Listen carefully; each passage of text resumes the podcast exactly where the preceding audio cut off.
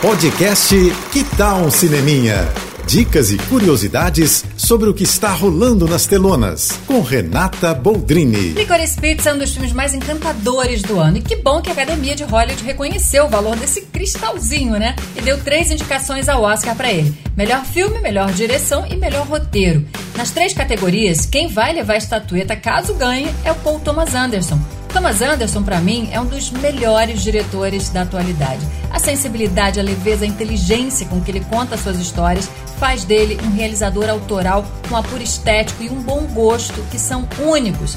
Aqui ele leva a gente para uma Califórnia dos anos 70 para acompanhar o encontro de dois jovens que estão prestes a mudar as vidas deles para sempre pelo simples fato de terem se encontrado na vida, né? Um é adolescente vivido pelo Cooper Hoffman, que vem a ser filho do saudoso Philip Seymour Hoffman, e a jovem na pele da Alana Haim, que muita gente conhece pela banda Haim, né, que ela tem com as irmãs, muito legal por sinal. E uma curiosidade sobre o filme.